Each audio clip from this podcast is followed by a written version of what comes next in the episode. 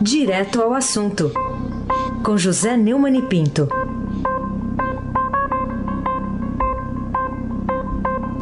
Neumani, bom dia. Bom dia, Heisen Abac, o craque. Bom dia, Carolina Ercolim, tintim por tintim. Bom dia. Bom dia, Almirante Nelson e o seu pedalinho. Bom dia, Diego Henrique de Carvalho. Bom dia, Moacir Biasi. Bom dia, Clã Bonfim, Manuel Alice Isadora. Bom dia, melhor ouvinte, ouvinte da Rádio Eldorado 107,3 FM. Ai, sem abate, o craque. Ô Neumann, o que, que levou o presidente Bolsonaro a dizer que valoriza o parlamento e que a última palavra sobre a reforma da Previdência será da Câmara, uh, ao lançar uma campanha publicitária de apoio a esse projeto? É, presidente tem demonstrado assim uma espécie de é, ímpeto de vagalume, acende, apaga, né? É, morde, assopra, dá uma pancada e depois afaga. É, foi o caso aí. É, aproveitou ontem a apresentação da segunda parte da campanha publicitária da reforma da Previdência para acenar para o Congresso, lá no Palácio do Planalto. O, o Almirante, toca aí, por favor, Almirante, a, a sonora com a declaração do presidente. Nós valorizamos sim o parlamento brasileiro, que vai ser quem vai dar a palavra final nessa questão da Previdência, tão rejeitada ao longo dos últimos anos. Eu agradeço aqui ao Rodrigo Maia, presidente da Câmara, ao Dalvi Alcolumbre, presidente da, do Senado Federal, que em conversas que temos tido, são unânimes em dizer da, da necessidade de aprovarmos essa Previdência. E aos parlamentares como um todo, eu quero dizer, eles só não recebo mais por falta de, de agenda, mas gostaria de continuar a conversar com o maior número possível de vocês para que possíveis equívocos, possíveis melhoras, nós possamos, junto ao parlamento brasileiro, buscá-la.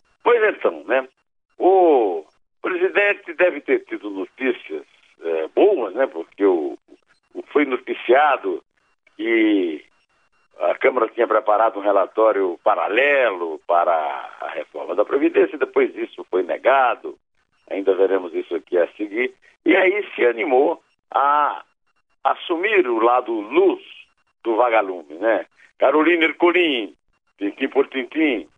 Mas essa afirmação é contraditória, né? Ah, em relação a que ele fez com é, os empresários ali da Firjan, da Federação das Indústrias do Rio de Janeiro? Porque ele, uma hora ele abate, na outra ele assopra. É. É um país maravilhoso que tem tudo para dar certo, ele disse lá na Federação das Indústrias do Rio de Janeiro, antes dessa declaração de paz ao Alcolumbre e ao Maia no Palácio. Mas o grande problema, continuou, é a classe, a nossa classe política. Somos nós, Wilson, que estava lá presente, o governador do Rio, somos nós, Crivella, Marcelo Crivella, o prefeito também, sou eu, Jair Bolsonaro, é o parlamento, em grande parte é a Câmara Municipal, a Assembleia Legislativa, nós temos que mudar isso. Nós temos que mudar isso, ao contrário do que disse, segundo o Heisen, fica propaganda aí, o Temer para o Joesley, né? Temos que tem que manter isso, viu? Ele agora disse que quer mudar isso. Bom, é, é a, o Bolsonaro é político há 30 anos, como disse o Rodrigo Prado, na entrevista que deu ao Emanuel, que está circulando no podcast, e que a rádio transmitiu agora há pouco, a carreira dele é basicamente, faz 30 anos que ele não é mais oficial do Exército, ele é político, ele foi vereador e foi, e foi deputado federal, dois anos vereador no Rio, 28 anos deputado federal. Encaminhou os três filhos mais velhos para a política. O Flávio é senador hoje, depois de quatro mandatos na Assembleia Legislativa do Rio. O, o Carlos, vereador no Rio. E o Eduardo Bolsonaro, deputado federal para São Paulo. Então é uma contradição muito mais longa do que os simples dias de ontem. É uma contradição com uma vida inteira. E uma contradição com a verdade também. O Brasil não é atualmente um país maravilhoso. Isso aí é coisa do samba de Jorge Ben. O Brasil é um inferno. para 13 milhões e 400 mil desempregados. O Brasil é um inferno para os pobres que não têm uma mobilidade competente, que não têm habitação. O Brasil não é um país maravilhoso e a culpa fundamental disso é também dos políticos, mas não é só dos políticos.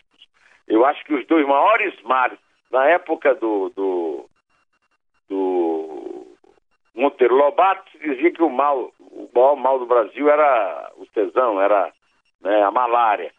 Hoje nós dizemos o seguinte: os males do Brasil são piores do que a malária. Atinge mais gente, são a corrupção e os privilégios. A corrupção, ele estava falando na comanda do empresário. A corrupção não existe de um lado só, do político que recebe o dinheiro, a propina. Também tem o empresário que paga. Também tem o burocrata, o alto burocrata, o marajá do serviço público que recebe. Que também são cheios, os juízes, os promotores que são cheios de privilégios os membros do Supremo Tribunal Federal, que criam muitos problemas, ficam criando aquilo que eu falei ontem aqui, a bagunça institucional. Quer dizer, em suma, o buraco é muito mais embaixo. A Azeabac, o craque. Tudo bem. O Neumann, outro assunto aqui. O... Você comentou aqui com a gente que a notícia de que o presidente Bolsonaro sancionaria projeto para anistiar partidos políticos é, de multas por violarem aquela lei que obriga a usar 30% do fundo partidário com mulheres candidatas. E o presidente disse que era mentira das imprensas, no plural, como você destacou. Algum pedido de desculpas nisso? É, eu acho que quem tem pedido desculpa é ele. Eu até me preparei para pedir desculpa, achando que a vida é uma barriga realmente.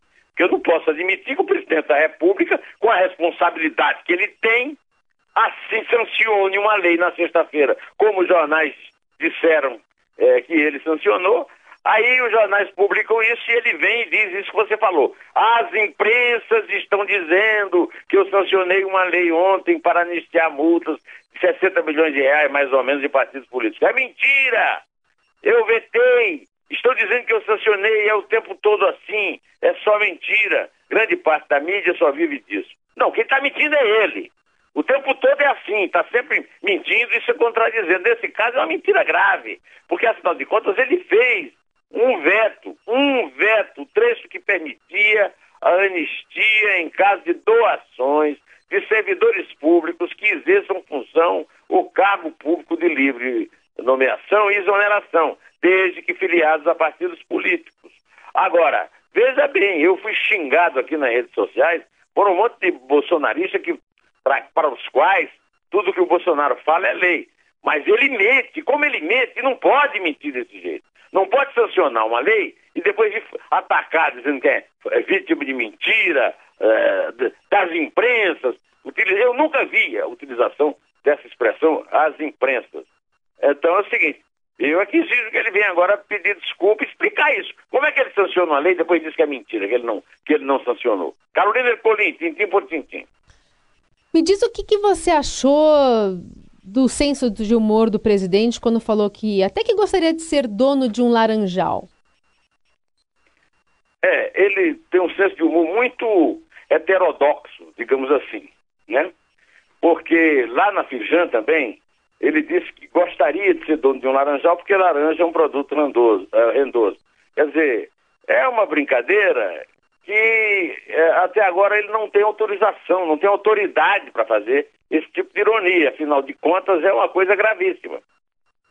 O partido dele, o PSL, o ministro dele, ministro Marcelo Álvaro Antônio, é, ministro do Turismo, que era presidente da, do Diretório Regional de Minas, do partido dele, do PSL, é acusado por várias candidatas de ter usado parte da verba pública, que já é absurda em si, que é o fundo partidário, para é, financiar, para cumprir um dispositivo legal de é, estimular as mulheres a se candidatarem, dando 30% dessas verbas e utilizando isso de forma ilícita, e ele vem com uma brincadeira dessa. Em vez de fazer essa brincadeira, ele está devendo anunciar aquilo que o Itamar fez uma vez. O homem de maior confiança do Itamar, eu vivo repetindo aqui, ele merece, era o, o Henrique Argrives lá de Juiz de Fora. Era o chefe da Casa Civil. Foi acusado afastou-se do cargo e só voltou ao cargo no breve governo do Itamar,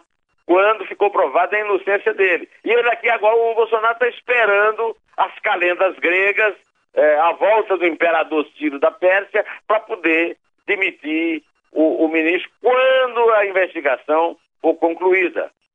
Ou talvez lá na, na Academia Militar de Agulha Negra ele não tenha ouvido a história da mulher de César, que dizia que a, o César disse à mulher, né, quando chegou, da, soube de uns visitas de uns rapazes lá na casa dele, que a mulher de César não apenas tinha que ser honesta, também tinha que parecer. É o caso, principalmente de, de, debaixo de tanta acusação, a, a, a, medida mais prudente é afastar o ministro. Aliás, qual é a força política desse ministro? O que é que esse ministro tem que não pode ser demitido? Em Raíssen Abac, o craque. Vai saber, né? Ô Neumann, é, o, ontem o presidente lá da CCJ, Comissão de Constituição e Justiça da Câmara, o Felipe Francisquini, deputado, disse que a Comissão Especial da, da Reforma da Previdência vai votar o relatório amanhã. Será que procede essa informação? Eu estou esperando para ver. Na verdade, ele não é o presidente da comissão de. É, como é que é uma comissão especial? Ele é, como você disse, o presidente CCJ, da né? Comissão de Constituição e Justiça, que já aprovou o relatório dela, né? É, ele disse que o, o, o, que o governo também tem falhado muito por falta de diálogo para decidir quais as pautas que podem ganhar destaque lá na comissão dele. Segundo o Francisquini, faz três semanas que ele pergunta para o governo se era para pautar, mas ninguém me respondeu, ele disse, né? É, a, a respeito da reforma tributária que deve ser votada lá depois da, da eventual a, aprovação da reforma da Previdência, né? É, ele também perguntou a respeito da uma coisa muito mais grave, que é a que trata da regra de ouro, é que a, é só a equipe técnica da Câmara, segundo ele, respondeu sobre o que fazer em relação à regra de ouro, que é aquela é, tentativa de é, obter autorização do Congresso para gastar mais 200 e tantos bilhões por falta de provimento lá no, no é, no Tesouro, né? Mas é, eu gostaria mesmo de voltar ao assunto da reforma da Previdência e pedir ao Almirante Nelson que ele tocasse aqui para nós né, a, a, a entrevista que o presidente da Comissão Especial da Reforma da Previdência, é, Marcelo Freitas, né, deu aqui à Rádio Eldorado, falando a respeito do assunto. Por favor, Mirante. Olha lá, eu acho que o que está acontecendo é, é, uma covardia com o presidente Rodrigo Maia. O presidente Rodrigo Maia é dos agentes mais ativos nesse esforço para garantir andamento e garantir a aprovação da reforma. E aí as pessoas protestam a favor da reforma, atacando ele, que é esse agente ativo na aprovação da reforma. Então a gente olha com um estranhamento de que de quem começa a desconfiar de que na verdade essa manifestação não é a favor da reforma, essa manifestação é para tentar estabelecer um clima de polarização, resgatar um, um clima de polarização eleitoral que efetivamente não pode mais existir. Bom, é, o deputado amazonense é bem articulado, já foi do Partido Comunista, tal. Impressionou muito bem nessa passagem que ele teve aqui no jornal. A defesa dele do Rodrigo Maia é muito apaixonada, mas o Rodrigo Maia não tem correspondido a isso, nem no governo Temer, nem no governo é, Bolsonaro. Ele, ele é daquele estilo, é, é digamos, enrustido, tipo meio venenoso, né? Faz uma coisa e fala outra, mas isso é assunto para outra pergunta para outro dia. Vamos em frente, por favor. Carolina Herculin, tintim por tintim.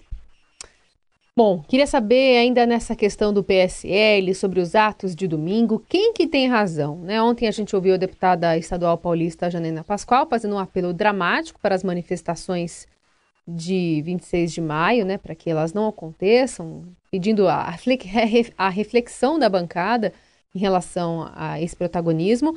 E do outro lado, a senadora Soraya Tronic, né, que convoca os cidadãos às ruas para fazer a cobrança ao Centrão.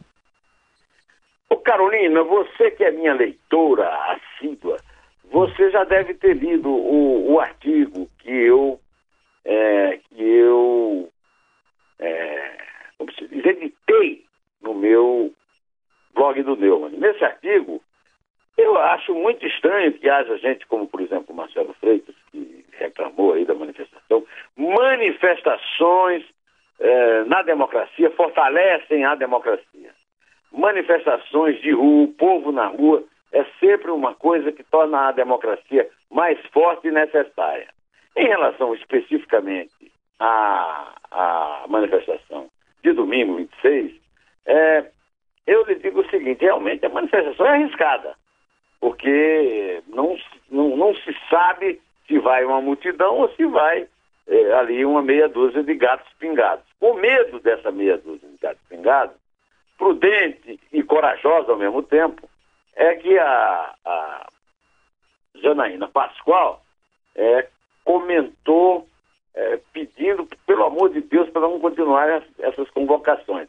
Há uma guerra muito grande nas redes sociais, mas essa guerra nós já sabemos que não vai levar a nada, né? Então ela continua insistindo. Ela, agora ela diz o seguinte: amigos, vocês estão sendo cegos. Estou saindo do grupo, vou ver como faço para sair da bancada. Quer dizer, ela deu um toque que vai, pode até sair é, do, do, partido, que ela, é, praticamente, ela construiu a bancada do partido com 15 deputados na Assembleia, porque ela é a parlamentar federal ou estadual mais votada de todos os tempos da história do Brasil, com 2 milhões de votos. É, a posição dela, enquanto isso, ela também tem que ser respeitada. Que história é essa, dessa, desse tipo de, de é, posição belicista em relação à pessoa que tem um, um, um histórico e não tem ninguém no PSL, quer dizer, ninguém teve essa votação, a não ser o Bolsonaro para presidente. Né? Do lado contrário, que é bom também, porque é democrático, a senadora Soraya Tonic, do PSL de Minas, é, desculpe, do Mato Grosso do Sul, acusou o Centrão de querer boicotar o governo no Congresso e passou a convocar a, a ida do, do, do, dos é, manifestantes para a rua em defesa de Jair Bolsonaro. Ela vai participar de um ato em Campo Grande e acha que os partidos do Centrão se movimentam para boicotar o governo, pensando na próxima eleição. Isso aí nem é segredo, né? Porque o Paulinho da Força já disse isso no dia 1 de maio. Não foi, Heisenberg? Você, pelo menos, me disse isso, você me contou. Eu acreditei. É. se eu falei, está falado. É. E eu lhe digo, o campeão esse ano é o Palmeiras. E aí, aí é você que está falando. É eu. Aí é você, é o, é o Neumann, não sou eu. O, o Neumann, vamos falar de um outro assunto aqui, ó. É, até que ponto a, a Receita Federal poderá chegar na investigação anunciada hoje, é, numa manchete aqui pelo jornal Globo, a respeito da movimentação atípica constatada pelo COAF nas contas bancárias dos gabinetes do filho do, do presidente, o senador Flávio Bolsonaro, o ex-assessor Fabrício Queiroz, e de mais 93 pessoas que têm conexão com a Alerj. Esse número é impressionante, né? É. 93 pessoas num grande esquema, né? É, é, inclusive, ontem foram divulgados mais alguns deputados é, da época, né? Que deputados estaduais lá da Alerj, é, da época desse esquema, né? Inclusive o líder do governo, o Whitson, e principalmente o presidente da Assembleia, André Siciliano, sobre quem eu tenho falado desde sempre. A questão toda é a seguinte: a Receita Federal vai criar uma equipe especial para investigar as declarações fiscais de Flávio Bolsonaro. Flávio Bolsonaro é filho do presidente Jair Bolsonaro. Do ex-assessor dele, Fabrício Queiroz, que está sumido. E de mais, na verdade, são 95 pessoas, que são dois, mais 93, né? Que tiveram os sigilos bancário e fiscal quebrados por ordem da 27 Vara Criminal do Rio. Se fala muito no Ministério Público, Ministério Público. Não! A ordem é da vara criminal, a ordem é da justiça. Quem quebra o sigilo é o juiz. Agora, o, o, a Receita, nós estamos aqui com a lupa na mão, seguindo a Receita e seguindo o Banco Central, né? Seguindo o senhor Marcos Sintra e o senhor, é, como é que chama? O Roberto é, Campos Neto, presidente do Banco Central. Porque não é fácil você fazer Quer dizer, você não, eles é que vão fazer, não é você. Não. não é fácil fazer uma investigação com o filho do presidente da República, principalmente quando uma das pessoas que está, é, que estão é, na, na relação de quem teve é, movimentação atípica está a mulher do presidente Michele Bolsonaro. É, Carolina Ercolim, tintim por tintim. Neumani, é, desde o fim de semana a gente está observando nas redes sociais uma movimentação em relação ao nome do ex-presidente Lula, que está preso lá em Curitiba, e que estaria comprometido, estaria apaixonado e aí eu queria saber o que que você... Vamos enviar! O amor está no ar! Queria saber o que, que, teria motivado essa inconfidência feita pelo ex-ministro Bresser Pereira a respeito do noivado de Lula. Aliás, quem observar nas fotos da última entrevista que ele deu ali, a mão direita tem uma aliança, com a socióloga paulista Rosângela Silva. Na entrevista, ele disse uma coisa que eu ia comentar como um ato falho, ainda bem que eu não comentei. Ele disse que queria estar em casa com a mulher e os filhos. A mulher dele morreu. Então ele disse, é um ato falho do Lula. Na verdade, agora, com a revelação do Bressa Pereira, nós sabemos que ele está noivo. Em relação ao Bressa Pereira, é, natural que ele noive, né? Ele é viúvo, tem todo o direito de noivar. E uma moça chamada Rosângela, é uma Silva, uma socióloga paulista, né? Pois bem, é que trabalha no escritório da estatal Itapu, Itaipu Nacional em Curitiba e visita o Lula com frequência na superintendência da Polícia Federal, né? Quanto ao Bressa Pereira também é uma coisa natural, é o amor à, à luz dos refletores e ao chumbo, que não existe mais, que agora é tudo no computador, dos jornais, né? O Luiz Carlos Bressa Pereira é uma figura completamente anônima e hoje anônima.